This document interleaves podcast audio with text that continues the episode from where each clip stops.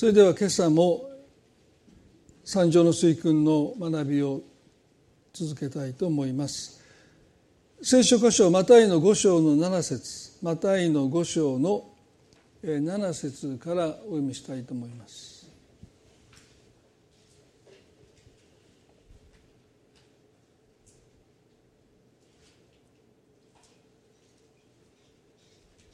それではお読みします。憐れみ深いものは幸いです。その人たちは憐れみを受けるからです。憐れみ深いものは幸いです。その人たちは憐れみを受けるからです。ここでイエスは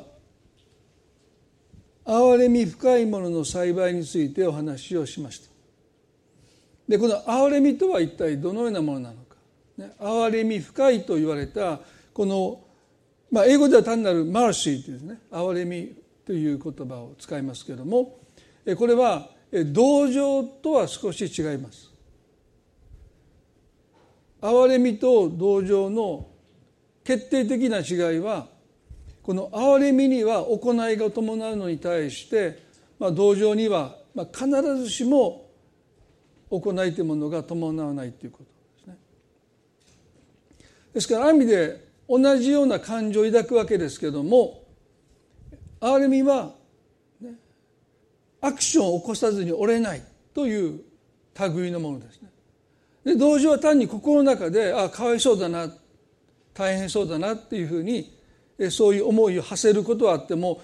必ずしも行いを生むわけではないということイエスが幸いだとおっしゃったのは同情ではなくて憐れみ深いということ。そう憐れみ深いものは幸いだとおっしゃった。どうしてか。その人たちは憐れみを受けるからだとおっしゃったんですね。で今日このことについてご一緒に考えたいんですけども、まあ、そのためには一つの例えあの良きサマリア人の例えを取り上げたいと思います。ルカの10章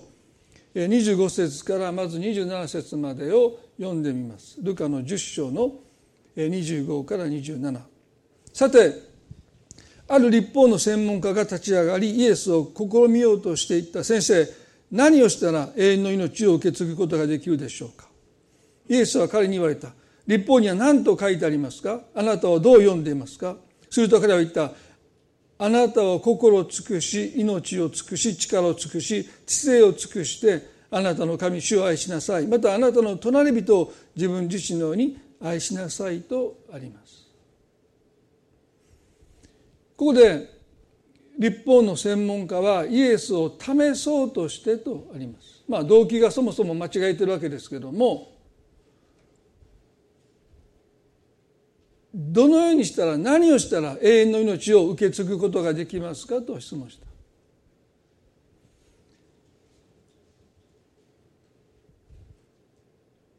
多くの人はイエスがきっとこう答えると思ったに違いない。救い主である私を信じなさい。もし皆さんがクリスチャンでない方にね何をしたら永遠の命を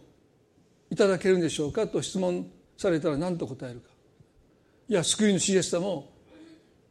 信じなさい。心に迎え入れなさいと多分答えるんじゃないかなと。ほとんどの人はそう答えるんじゃないかなと思います。でもイエス様はご自身が救い主であられたわけですよね。そして日本の専門家が永遠の命をどのようにしたら受け継ぐことができますかと質問されたならば私を信じなさい。そうおっしゃるはずなんだけどイエスは何とおっしゃった。まず立法に何て書いてるか、ね、もうそういったことはもう立法に書いてあるとおっしゃった。そして大切なことはそれをどう読んでるかとおっしゃった。立法の専門家ですからモーセの御書を丸暗記してるわけですよね。すごいですよ。隅から隅まで立法に何が書いてあるのかは熟知してます。まあこの教会でもね昔ローマ書を全部覚えるっていうことで何人かのと覚えた方いるんですね。すごいですよね。ローマ書全部ですよ。でも彼らは子供の頃からまあもちろんもちろ聖書なかったですからね。朗読された聖書をもう記憶するしかないですからね。もうね羊の皮とかに書くようなもんでしょ。そんなのモーセの御書だけでもえらい そんな家に各家庭で持ってるはずないのでシナガークというか街道で読まれたものを、ね、もう覚えていく。ですから立法の専門家はもう少なくてもですねモーセの御書と言われるものを、全部丸暗記しているわけです。何が書いてるかは彼はよく知ってた。でもイエスの質問はですねあなたはどう読んでいますかという質問。彼はすぐ答えたんですね。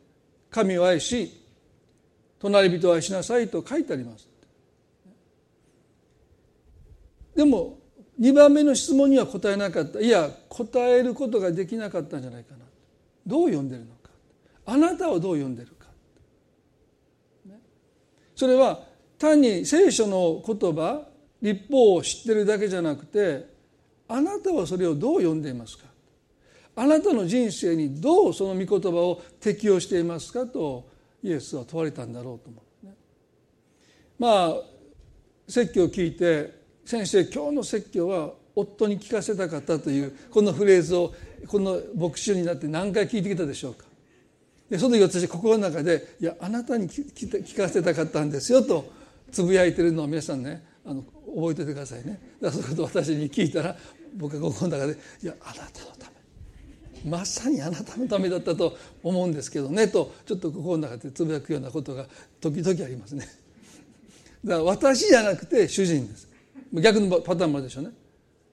でもあなたはどう読んでいますかとイエスは問われた。聖書ってそういうふうに読んでいくんだろうと思うんですね。私に対して神が何を語りかけているのかということを、まあ、読んでいく、ね、受け取っていくんだろうと思うだから彼は答えなかった、まあ、そういう読み方を彼は多分してこなかったんだろうと思うんです。この御事はあの人この聖書の立法はあの人っていうふうに他の人の人生には適用するけど自分の人生にそれを適用することは多分してこなかったんじゃないかなと思います。イエスはこう言いました。あなたの答えは正しい。ルカの10の28ですね。それを実行しなさいそうすれば命を得ますとおっしゃったえ？永遠の命を得るためには行いが必要なんですか？って時々この歌詞を読んで。いや信仰によって恵みによって私たちは救われるんではないでしょうか？というふうに思う方がいるかもわからない。ですね。でそもそもこの立法の専門家にとって永遠の命とは何であったのか？それは天国に行くことじゃないんですよね当然ですけど。永遠の命とは単なる尽きない命。終わりのない命。死なない命という意味ではないんですね。それは随分後になって永遠の命がそのように考えるようになりましたけどユダヤ人の立法の専門家にとって永遠の命を受け継ぐとは何かというとこのローマ帝国の支配からこのイスラエルが解放されて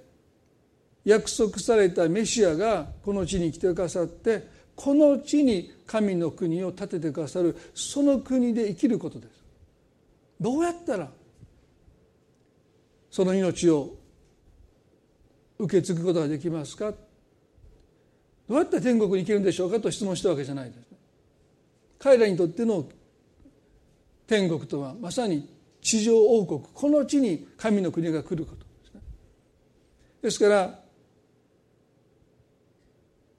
どうやったら天国に行けますかと質問したわけじゃない。しかしイエスは神を愛し隣人を愛しなさい。それが永遠の命だとおっしゃったんです。だからあなたが本当に永遠の命をあなたが願っているならば神を愛し隣人を愛しなさい。それが永遠の命を生きることなんだとおっしゃった。天国に行くってことじゃなくて神を全身全霊をもって愛し隣人を自分のように愛することが永遠の命に生きることなんだ。だからいつ受け継ぐのかではなくて今あなたはその命に生きるべきだってそれを実行しなさいっておっしゃった。もしあなたが本気でその命を願っているならばということですね。皆さんダラス・ウィラードという私がまあすごく尊敬する先生がね天国とは神様を礼拝する場所なので天国がそういう場所だということを知ったならば一体どれだけの人がそこに行きたいと思うでしょうかとちょっと皮肉な問いをしました。え神様を礼拝する場所が天国だったらそんな場所行きたくないっていう人はたくさんいるかもしれない。永遠の命とは何なのかそれはまさに神と人と愛していくそれが永遠の命なんだとイエスはここでおっしゃったんですよね。そして彼はそれを聞いてカチンときました。それを実行しなさいっていうふうにおっしゃったということは立法の専門家にあなたは立法を教えてるけども自分では実行してないというふうにおっしゃったわけですから彼がカチンときてそれでは言わせていただきますけど、まあ、そこは含まれてませんけどね。それでは私の隣人とは誰ですかとイエスにまあ切れておそらく、逆に彼が通ったんですね。で彼のこの質問の動機は間違えてますね。もっと謙虚にならないといけないですね。でも彼はねもう自分は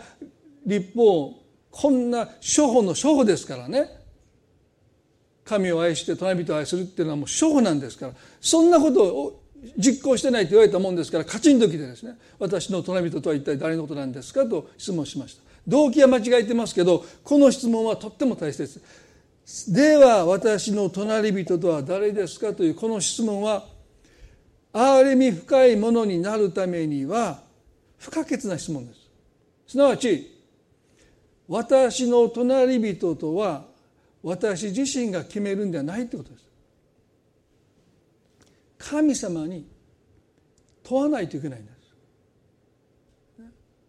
神様私の隣人とは誰でしょうかとこの問い続けることが憐れみ深いものになっていく道なんです。ですから私たちが勝手に隣人を決めてはならない。ここまでってくくってはならない。絶えず神に私の隣人とは誰でしょうかと問うていくということをここでイエスは私たちに教えようとなさってるんじゃないかな。そう思います。私のでは私の隣人とは誰ですかというこの質問にイエスはあの良きサマリア人の例えを持って答えようとなさった。その質問がその彼がこの質問をした心の動機がいかに間違っているのかということをこの例えでイエスは示そうとなさったわけですけれどもということはすなわち彼はもうすでに自分の隣人はもう決めてるわけです。ここまでって。でもそれをしてないと言われたもんですから言わせてもらいますけれどもそしたら一体私の隣人は誰のことを言ってるんでしょうかってまあ逆質問したわけですよね。ルカの10の30でイエスは例え話されました。イエスは答えられた。ある人がエルサレムからエルコへ下っていったが強盗に襲われた。強盗たちはその人の着ているものを剥ぎ取り殴りつけ半殺しにしたまま立ち去った。エルサレムからエリコへ下っていったとありますけれどもこのエリコというのは海抜マイナス240メーターと言われますね。世界の都市の中で最も低いところにある町ですですから当然エルサレムからまあ、標高800ぐらいでしょうかそこからこの下っていくっていうのはまさにその通りですよねかなりこうエリコに行くのには下っていく。で1世紀のあ4世紀のですね北アフリカの指揮をしていたアウグスティニスはこの下っていくというこの表現をねこう堕落と例えて解釈しました。まあ、このユダヤ人は堕落の道を下っていったんだ。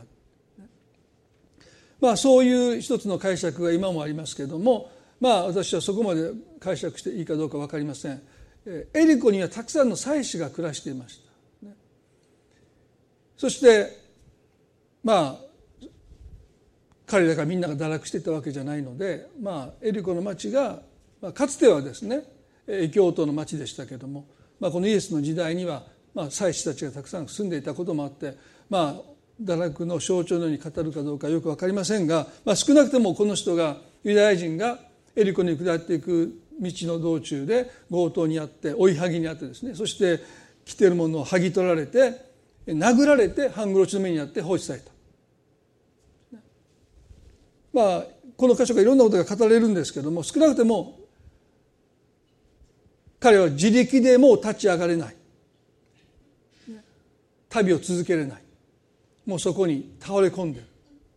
誰かの手を借りないとまあ次の日の朝そのまま放置されていたならば間違いなく彼は遺体になっていた。死んでいたはずなんですよね。で幸いなことにそこに祭司が通りかかります。ルカの10の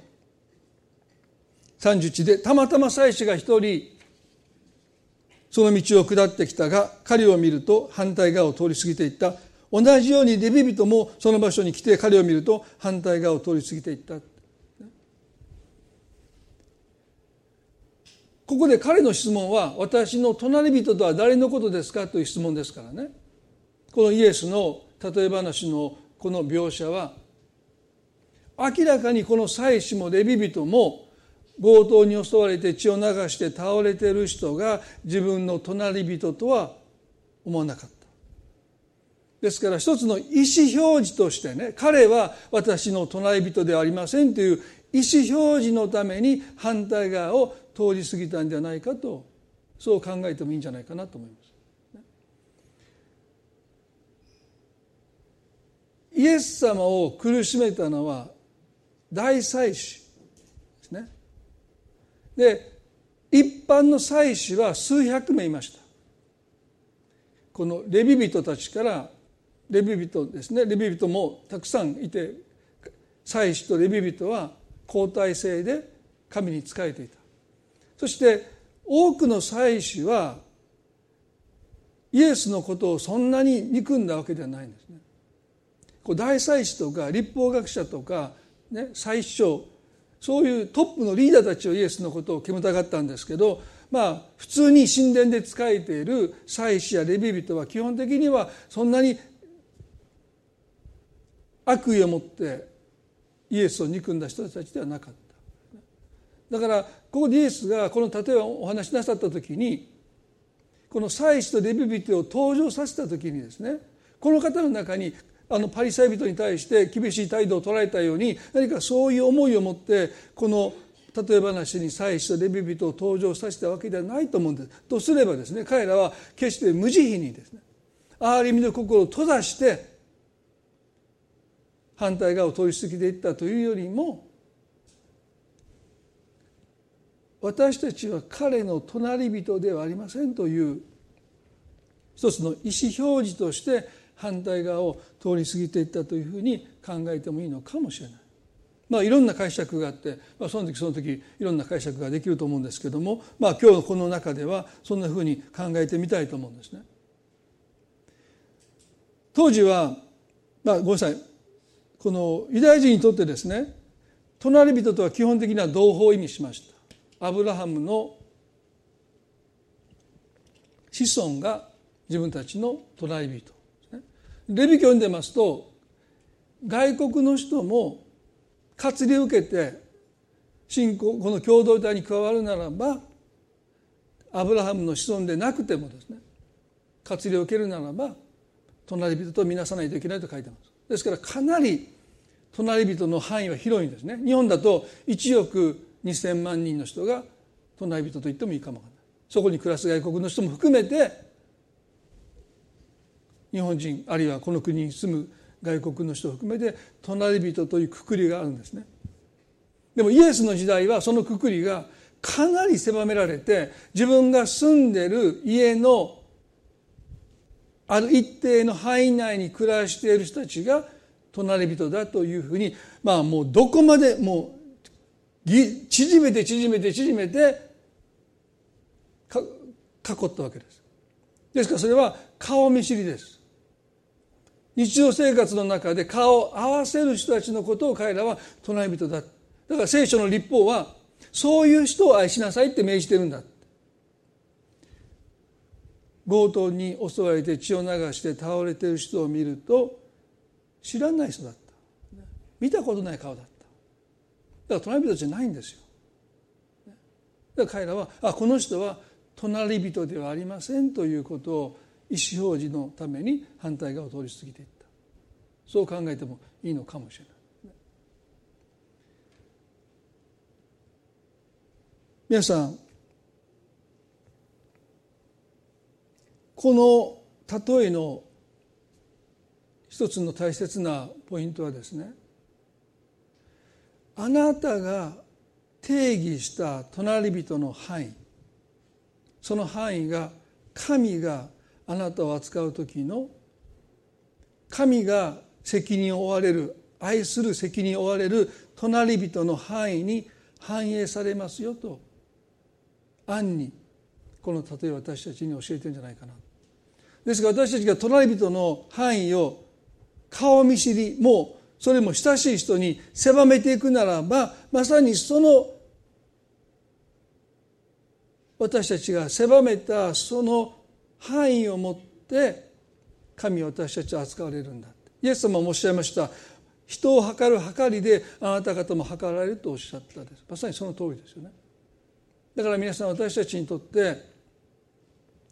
憐れみ深いものが幸いだ。その人は憐れみを受けるからだっていうのはまさにそういうことなんですね。憐れみの心を広げれば広げるほど私たちが神様の憐れみを受ける。狭めれば狭めるほど神様だって私たちを憐れむ時にその心を狭まれるんだって。だからどうして心を憐れみに広げる人が幸いかというと神が同じようにされるからだということですよね。このルカの10の33で祭司もレビ人も反対側を通り過ぎました。もう絶対絶命の状況ですね。するとイエスは例える中で考えられない人を登場させました。それがサマリア人です。10の33でところが旅をしていた一人のサマリア人はその人のところに来ると見てかわいそうに思ったそして近寄って傷にオリーブ油とブドウ酒を注いで包帯をし自分の家畜に乗せて宿屋に連れて行って解放した立法の専門家は繰り返しますけれどもイエスに質問したのは「では私の隣人とは誰のことですか?」っていう質問ですね。では誰が私の隣人ですか？祭司もレビ人も血を流して倒れてる人を隣人と見なさないで通り過ぎていったでもサマリ人がやってきたわけでしょ次これは隣人のどどころか彼らが普段から見下している差別しているあるいは敵対関係にある人がやってきたわけです。そしてこの人が血を流して倒れてる人の隣人になったわけですよね。で立法の専門家は立法をどう読んだらそんなことが起こるのかって多分思ったと思うんですね。えって立法のどこをどう読んだらあのサマリア人と私たち大臣が隣人になるんでしょうかって。彼らは活伝も受けてない。異教の神々を拝んでる。崇拝している、ね、ヨセフスという一世紀の歴史学者歴史家はですねサマサマリア人はこのエルサレムの神殿の庭に人骨人の骨を巻いたってことも記録してるんですね。だからもうそんなことをするような人たちとどうやって隣人になれるんですか。でもサマリア人は強盗に襲われて血を流している人のところに近づいてきてオリーブ油とブドウ酒をその傷に注ぎます。そして自分の家畜に乗せて宿屋へと連れて行った。そんなことは多分日常生活では多分起こりえないことですね。だから何か机上の空論というかねなんかイエス様そういう話をなされてるのかなって立法専門家は思ったかもしれませんけど大切なことはねサマリア人がそもそも憐れみ深い人であったかどうかは分かりません。もしかしたらユダヤ人を憎んでて、彼の本当の心はざまあみろって思ってもう足で砂をかけてねくたばってまいってそんなことをもう吐き捨てるように言ってその場を立ち去ることが彼の心の本心だったかもしれないですね。まあそこまで言い切ってでいいかどうか分かりませんけど、でもかわいそうに思うっていうこの言葉はね聖書はとっても特別な言葉を使うんです。もともと彼がそういう憐れみ深い人であったというよりも神様から憐れみを注がれたというニュアンスですね。このかわいそうに思ったという言葉をねスプラッツノゾマイというですね。これは聖書の中にほとんど使われてないんですけどこの箇所がこの深い憐れみというかこの箇所が使われるところは一つと共通点があります。それはかわいそうに思っただけじゃないんですね。かわいそうに思った人は必ず何らかのアクションを起こします。そういう憐れみなんですね。あの実会学んだ時に隣人のもの欲しがってはならないっていうねそんな心を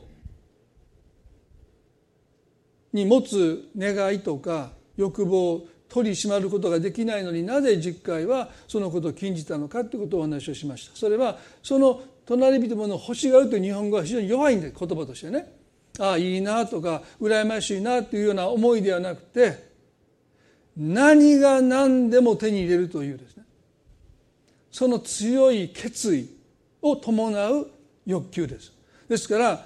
もう必ずや何らかの行動を起こして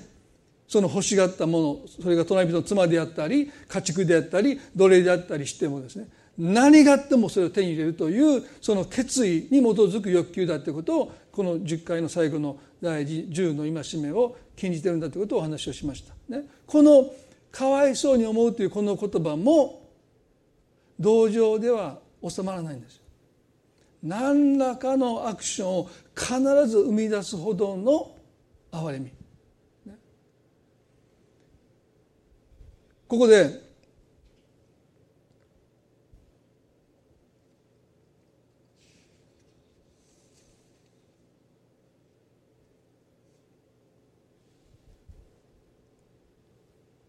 イエス様がですねこのスプラチノゾマイという言葉をあえてここでお使いになったのはですね必ずこの憐れみを持つ時に一つの行いが伴うということを言いましたけどどういう行いかというと先ほどお読みしましたルカの10章の34でかわいそうに思った次に何をしたかというと近寄ってと書いてます。近寄って。祭司とレビ人が反対側を通り過ぎたことと対してます。このかわいそうという思いを持った時に彼がしたことは血を流して倒れている人に近づいていったってことなんですね近づいていった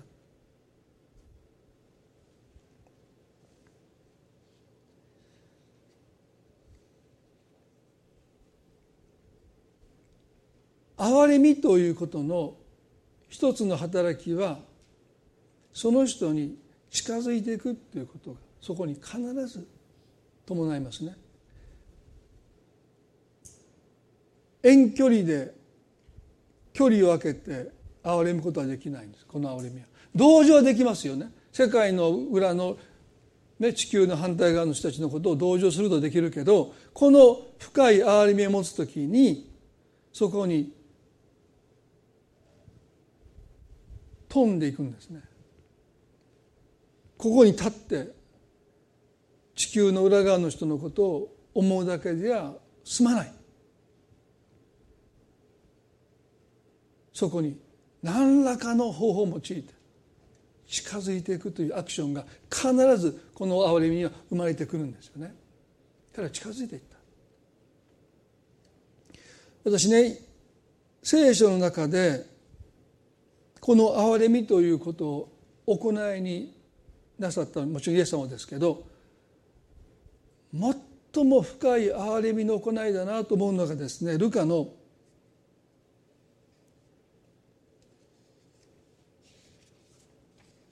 五章の十二節にこういうことをイエス様が行いをもって憐れみを示された箇所があるんですね。サラートという重い皮膚病に感染する皮膚病に苦しんでいる人がイエス様にこういうことをお願いしましたルカの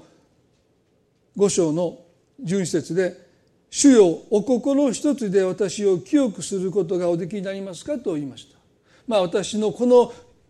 スラートという皮膚病をあなたは癒すことができますかと尋ねた。でこの皮膚病を患いますと彼らは人が近づいてきますと私はつらーとに侵されてますので汚れてますということを言わないといけない。ですから人々はみんなそれを聞くとですね彼が離れていくわけです。私に近づかないでください。私から離れてください。この病気は移ります、ね、そうやって彼らは人が近づいてくると人を遠ざけてきたわけですよね。だから誰も彼に近づいてくれる人はいなかった。まあ見ただけでも明らかですけどですからみんな遠巻きにまあ同情する人はいたでしょうね。かわいそうだなって思う人はたくさんいたんだけど誰も近づいてこなかった。でもイエス様ここで何て書いてるかというとルカの5章の13でねイエスは手を伸ばして彼に触ったと書いてます。聖書はさらっと書いてますけどこれありえないんですよね。この人にとって自分がサラートという感染非常に高く感染する皮膚に侵されてプラス神の刑罰だと当時見なされたその病を負ってる人のもとに普通誰も近づいてこないんです。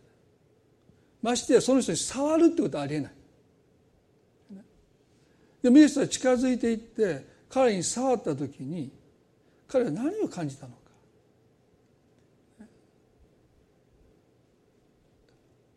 発病した時から家族からも遠ざけられて家族とも一緒に暮らせないで。まあ多くの場合家族はそのものがもう死んだって。ね。もうそのように多くの人は告知する、まあ、この国でもそうですね、まあ、前にも言いましたけどニューライフから、ね、長島衛星に昔は橋ができる前に船に乗って訪問してくださった人がいて、まあ、私も何回もそこに行って泊まりましたけどそして家庭集会があって、えーね、そのツラートになって子供時代にもう家族から引き離されてそこで隔離ですよ。まさに今もそこで皆さん暮らしてられますけど隔離された方たちはもう明らかに見た目が薬がなかったのでもう鼻がそぎ落ちてもう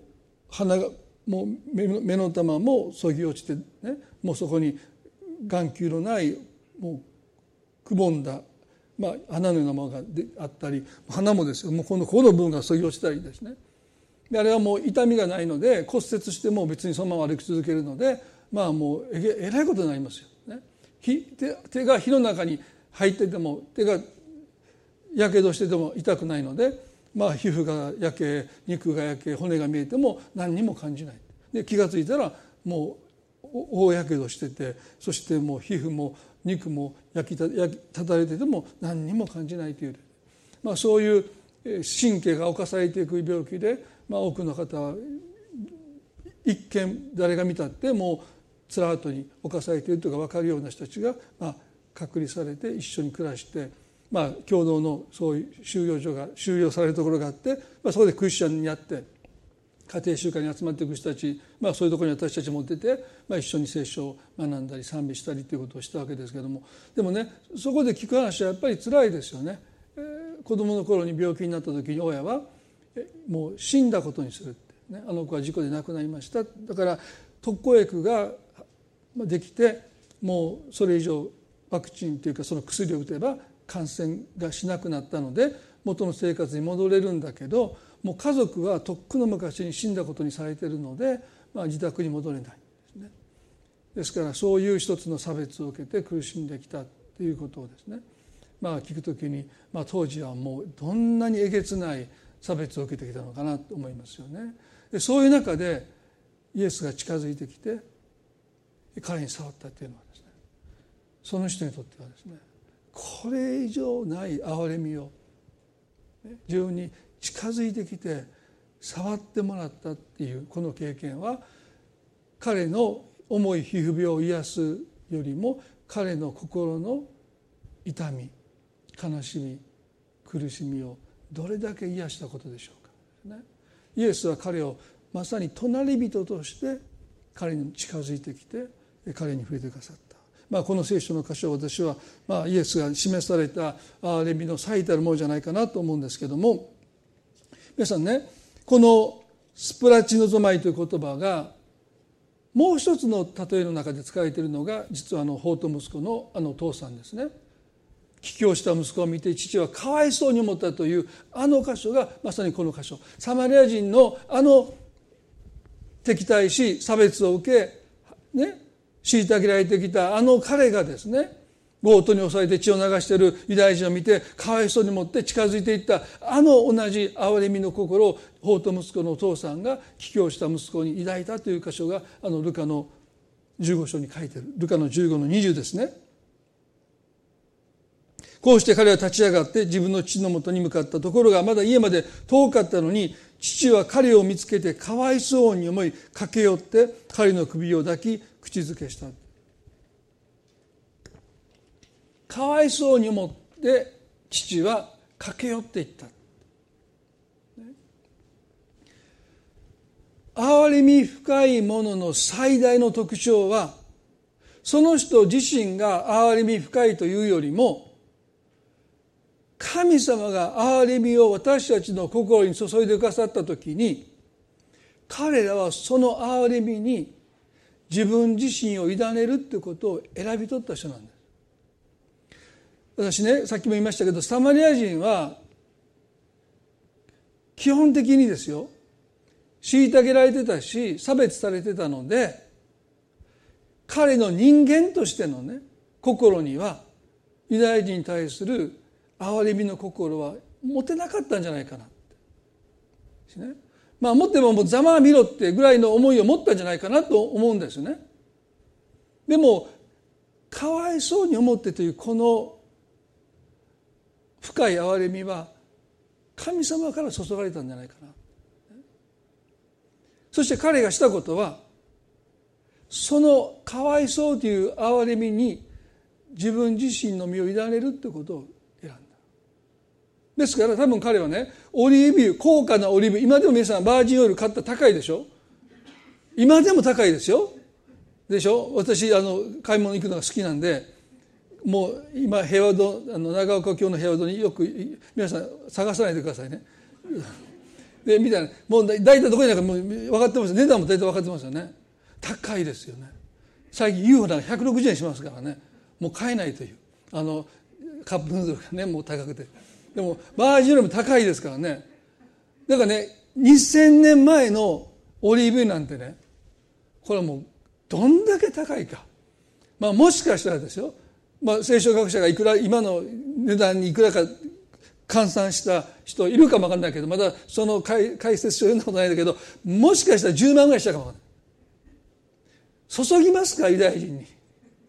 自分のことバカにして蔑んでね。そして汚れてるって見なされて口も聞いてくれない人が血を流して倒れてるその傷口にですね塩は塗り込んでもねお10万もするオリーブ油ですよ。ちょっともうちょっとは注ぐけどもう彼はもう多分ドクドクドクドクとでブドウ酒もですよ。今だってブドウ酒高い。当時だって高いわけでしょ。それを彼はもう惜しみなく注いでる。多分こう思ったんこう思うんですよ私ね。自分がしてることに彼自身が驚いたんじゃないかな、ね、何度か我に返って俺って何をしてるんだって、ね、こんなやつにこのオリーブ油とブドウ酒を注ぐ価値がないようなやつになんで俺は注いでるんだろうって。でも皆さん多分そういう経験なさったことあると思うんですよ。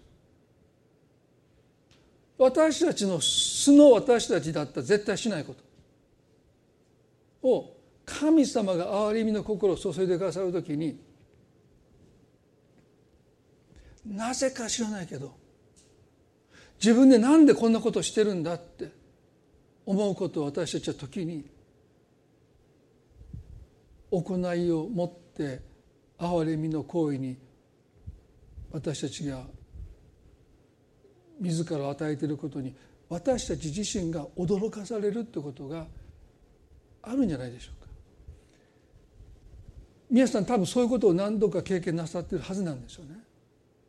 でそれはまさに憐れみ深いものになっていくための歩みとは私たち自身の中にある憐れみなんて大したものないんですよ。でも神様が憐れみを注いでくださる時にまず私たちは理性でちょっと待ってくれってねなんでこんなやつにってなんでこんな人にって今までこの人が自分にしてきたことを考えるとですね全く反対のことをしてやったりなんですよ。なのになぜこんなことをこんな高いオリーブ油とブドウ酒を私は俺は注いでるんだということに驚かされる。でそれは深い憐れみに身を抱いた時の結果なんです。計画してない。計画したらそんなことは最初からしないんですよでも深い憐れみになぜか知らないけど私たちが見委ねる時に私たち自身が驚かされるような深い憐れみの行為を私たちは行うことができる。それは私たちが憐れみ深いからではなくて私たちの神様が憐れみ深いお方なんです。そしてその憐れみを私たちを通して注ぎ出そうとして。私たちを通して癒しというものをもたらそうとなさっている私たちの一つの決断はその憐れみが注がれた時に、ね、私たちのところでそれを押しとどめないで思い切ってその憐れみに自らを明け渡していくことなんじゃないかな委ねていくことじゃないないのかなと思います。法と息子のお父さんだってそうですよね。お父さん早く死んでくれって言って。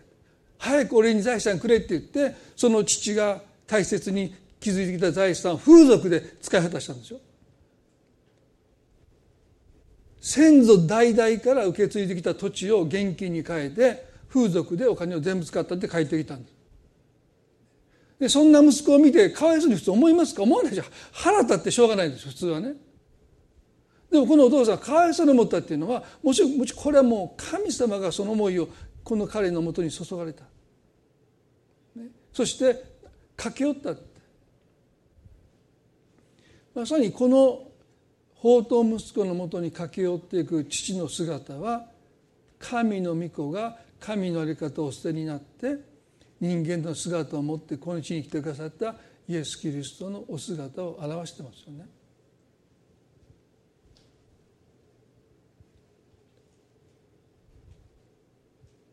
イエス・キリストご自身が良きサマリア人となってくださってそして神であられるのに神の在り方をお捨てになって人の姿を持って私たちの隣人となってくださったんですよね。神の在り方を捨ててくださったまさにそれは憐れみに身を委ねるっていう決心なんです。そして神が私たちを通してなさることに私たちは抵抗することをやめていくこと。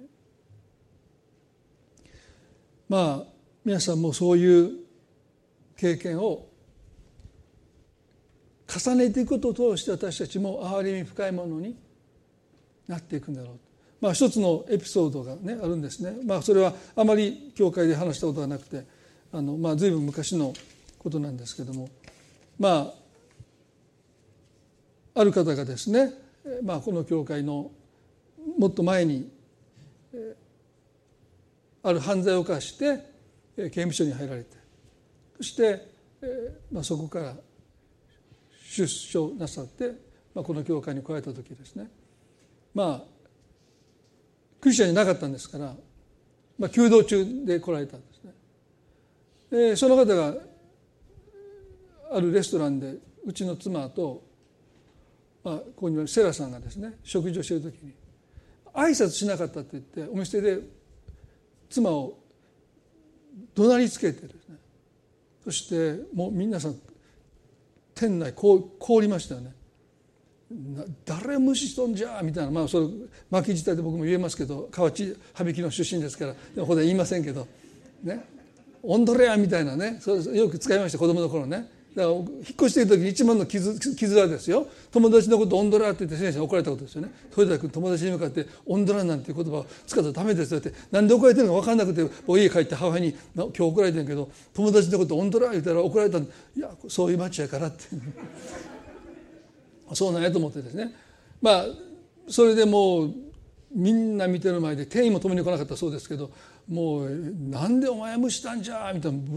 ボロクソやって家帰ってきたんですね。でこういうこと言われた。分かった。夫やからね僕もね。夫ですから抗議してくるってでその人に行きました文句言いに。でピンポン鳴らして出てこないでしょ。ああ出てこないように出てこない。3回あのベル鳴らさなかと思ったんで2回目になって出てこられない。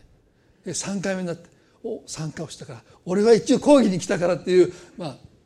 口実ができて飛んで帰りましたけどね。でうちの奥さんに「一応行ったで」と。で3回ベル鳴らしたけど出てきはへんかったわ。残念やったわもう出てきはった文句言おうと思ってんやけどなみたいなことを言ってですね。一応まあ夫としての面目をなんとか保ったんですけど。でそうだからでもその方ともう全然もう教会にも借りなくなって。でだいぶしてからですねその方ががんで入院なさってるのを聞いたんですね。でその時最初の印象はですね、まあ、もちろんくたばりなんて思わないですけど牧師ですから。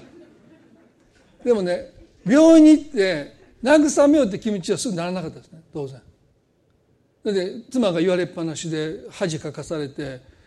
いくらそれね未信者だってやっていくことと悪いことがあると思うんですよね。だからそれひどいひどすぎるなと思いましたね。だからその人の病院に行って慰めようって気持ちにすぐならなかったんですけどなぜか知らないけどまあ人間的な思いじゃないですよね。神様が憐れみの思いを注いでくださって、まあ、頭にいろいろ考えるとやっぱ行きたくないんですね。いけないですよね。でももう行って腹立って悪態疲れてまたそこで嫌な思いするかも分かんないけど、まあ、とりあえずもうその思いに身を委ねようと思って病院に行ったんですよね。まあそしたらもうだいぶもう弱っておられたんですけどまあ過去のことも少しお話をした時にその方がおっしゃったのね「先生わしも導いてほしかったんや」って言ったそのことを聞いた瞬間私ねもうなんと自分がね心狭くて、ね、その心の叫びを聞けなかったのかっていうことをすごく反省しました。でこんなわしでも天国行けるかっておっしゃる行けますよ、ね、一緒にお祈りしましょうって言って、まあ、そこであのお祈りをしたんですね。イエス様どうかあなたがね天国へと導いてくださいますようにってアーメンお祈りして。で明日ね妻を連れてきてもいいですか？うんって。でうちの奥さんに帰ってね一緒に病院行こうって言って一緒に次の日行った時にはもう意識がなくて。まあもう会話することはできなかったんですけどね。でも私のその経験はねすごくこの大きな経験でした。頭で考えたらいかないですよ、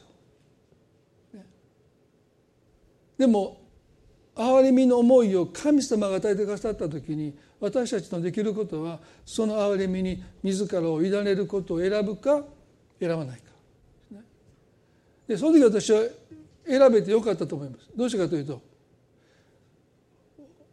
わしも導いてほしかったんやというあの叫びを聞いた時にね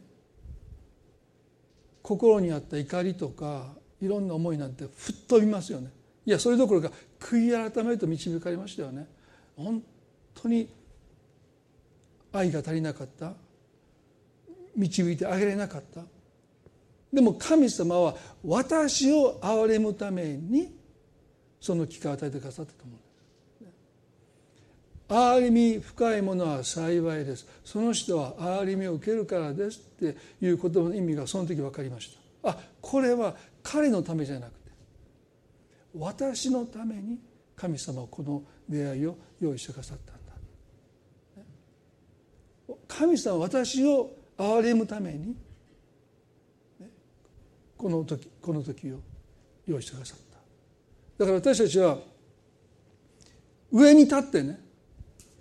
人を憐れんであげるってことじゃなくて実はそのことを通して実は私たちが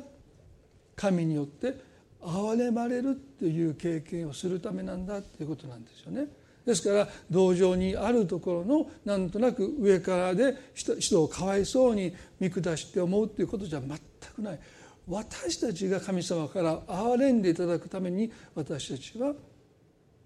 神が与えてくださった憐れみに身を委ねるっていう選択をしていくときにその憐れみに私たちが預かっていくんだ。だからイエスは幸いだって言ったんです。私はあの時の病室で聞いたあの言葉をね一生忘れないと思いますね。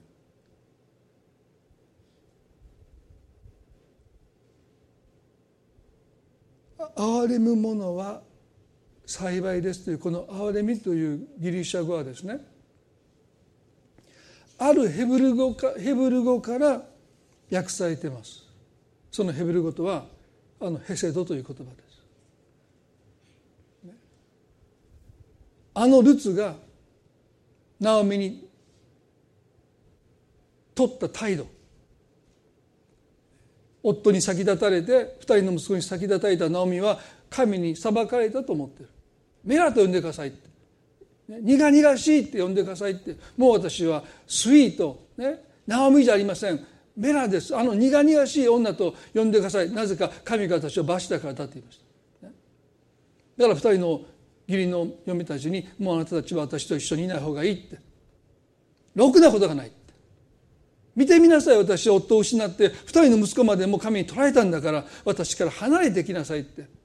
そうオルパとルツを父のもとに返そうとした時にオルパは涙を流して帰っていったんだけどルツはどうしたでしょうか？しがみついたって書いてますしがみついた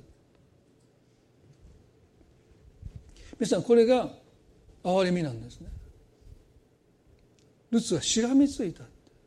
あなたを話しませんって。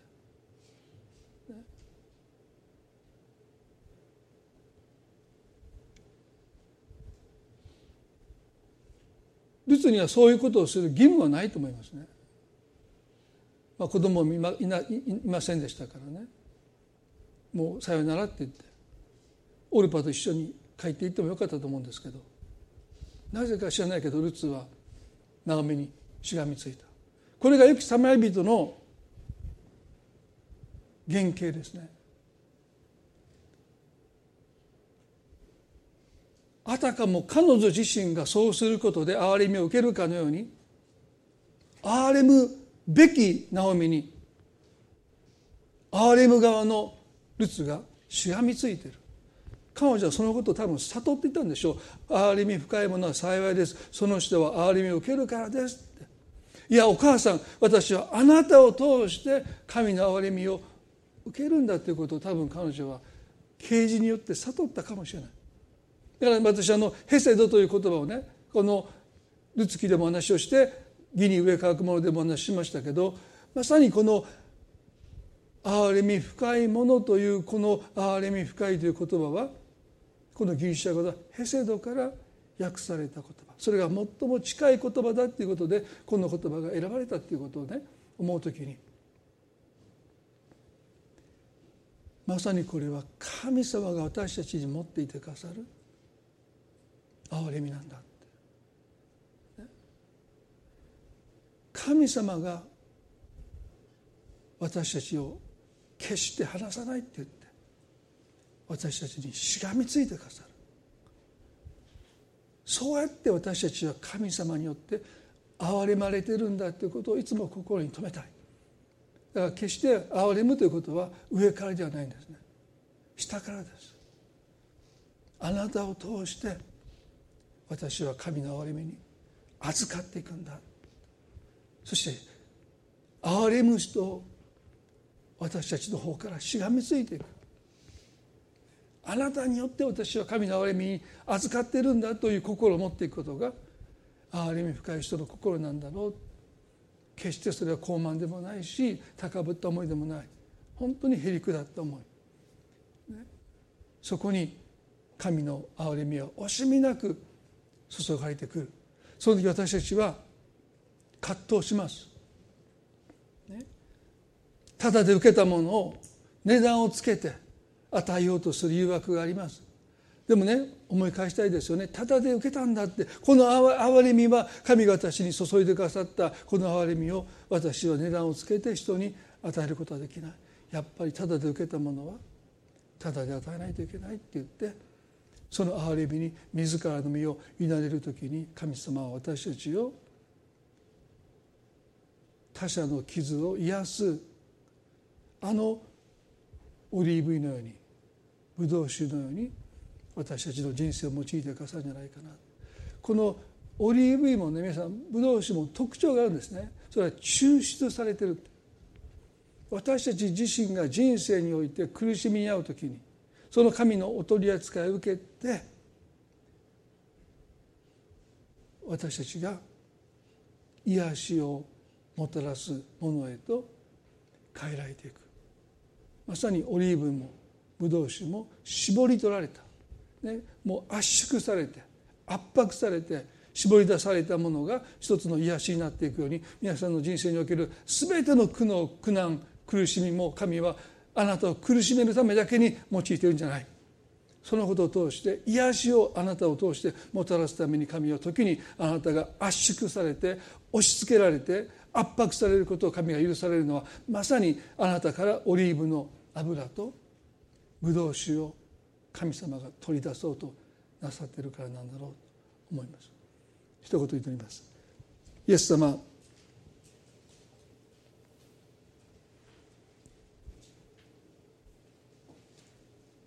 憐れみ深いものは幸いです。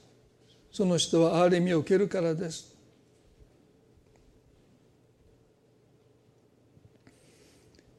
神様私たちはでは私の隣人は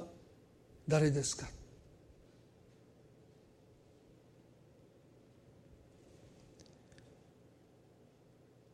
あなたに日々問い続ける私たちでいたいと願います。そしてあなたが憐れみを心に注いでくださるときに私たちはその憐れみに身を委ねる決心決断をできますように。私のところでその憐れみをとどめることがないように。あなた私たちを通して癒しをもたらそうと願っていてくださる。私たちの人生はまさにあのオリーブ油とブドウ酒を絞り出すかのように困難の目にあったり苦しみにあったり圧迫されるということを神が許されたんだと思います。神様私たちがこの人生で受けた全ての苦しみが他者に癒しをもたらすためのものであるということをもう一度私たちが目が開かれてそのあなたを通して注がれる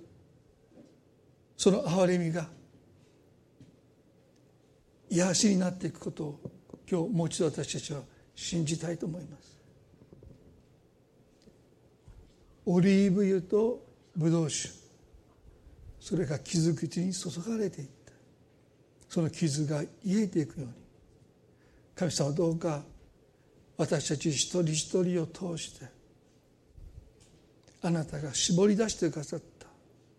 いや絞り出そうとしてくださってるその憐れみがどうか癒しとなってきますように。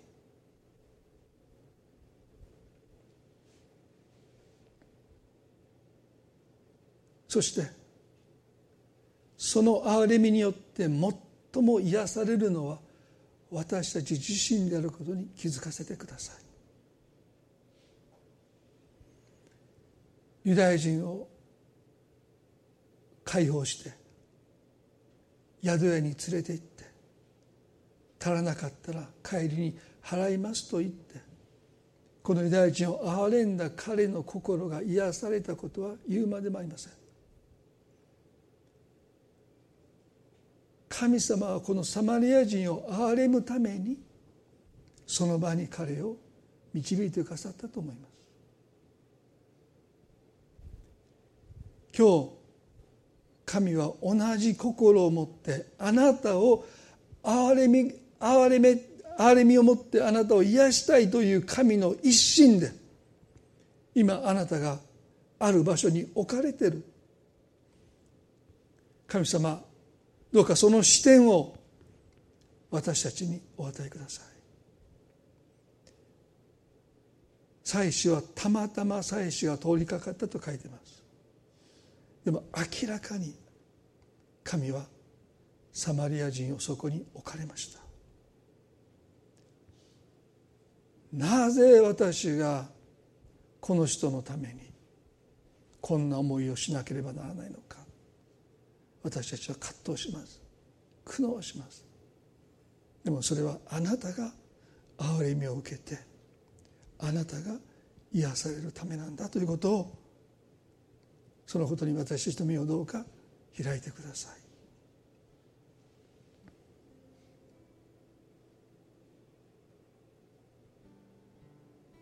この一週間悩みの中でそのことに私たちの目を開いてくださるように祈ります。今心が圧迫されて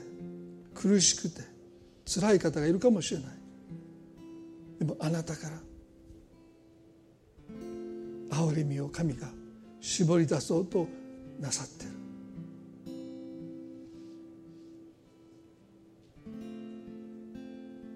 そしてその憐れみは注がれた人を癒すだけじゃなくてあなた自身を癒してきます。どうか神様あなたの御業が今苦しんで葛藤している一人一人の上に明らかに表されますように。このこのためだったんだということに私たちが気づかされますように。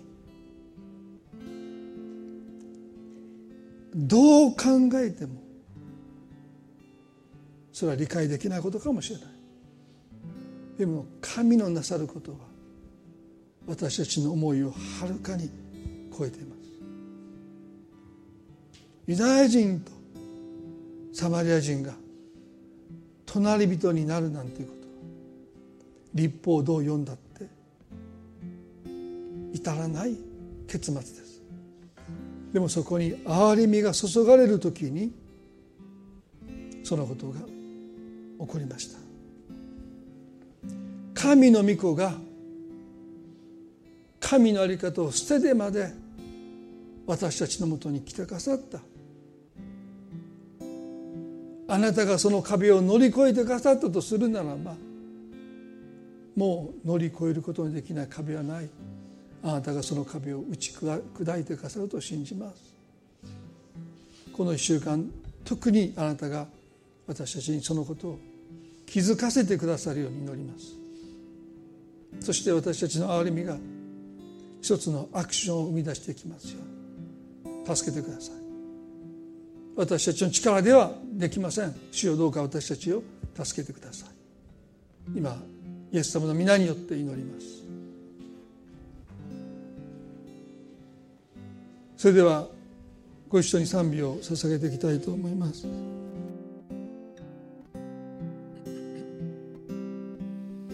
あなたの恵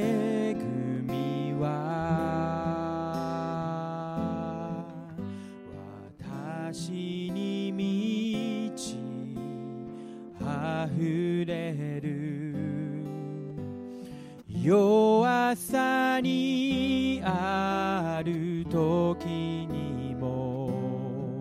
主がおられるから。あなたの恵みはあなたの恵みは私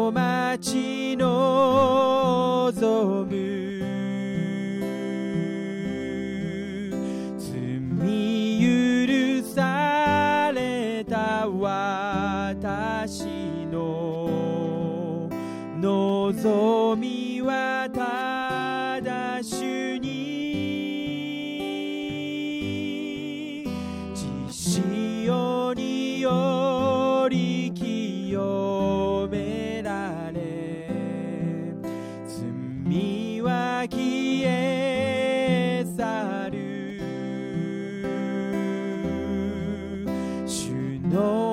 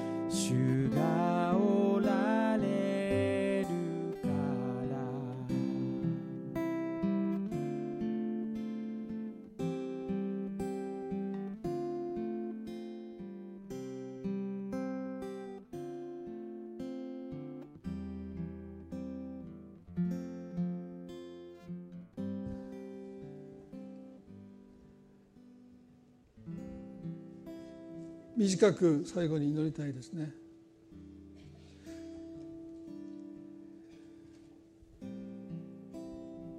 どうか神様あなたは私たちの心の傷をしていてくださって実は私たちが強盗に襲われて血を流しているものなのかもしれない。でも私たちは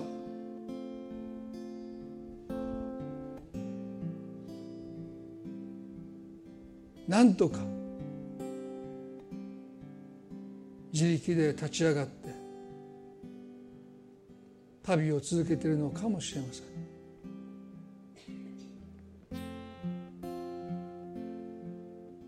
神様そんな私たちの心の痛みを知っていてくださって私たちを憐れもうとしてくださってる。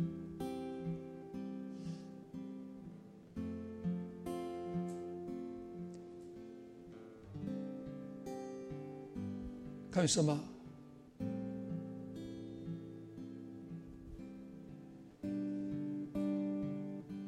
実は血を流して倒れているのは私なんじゃないか。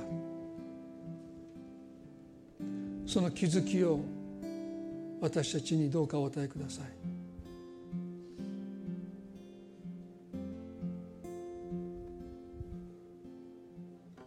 そしてあなたの癒しを受け取ることができますように。今痛みの中にいる方々をどうか覚えてください。主は憐れみを持って望んでくださいます。ご自身を絞り出して憐れみを注いでくださいます。あのゲッセマルの園で悲しみながり死ぬほどだというあの祈りはまさにあなたを癒すための苦しみでした。その癒しを心を開いて受け取ることができますように。主よ憐れんでください。このものを憐れんでください。私は血を流しています。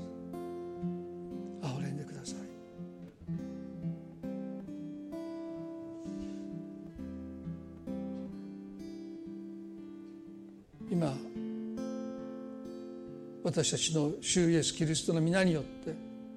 この祈りを見舞いにお捧げいたします。アメン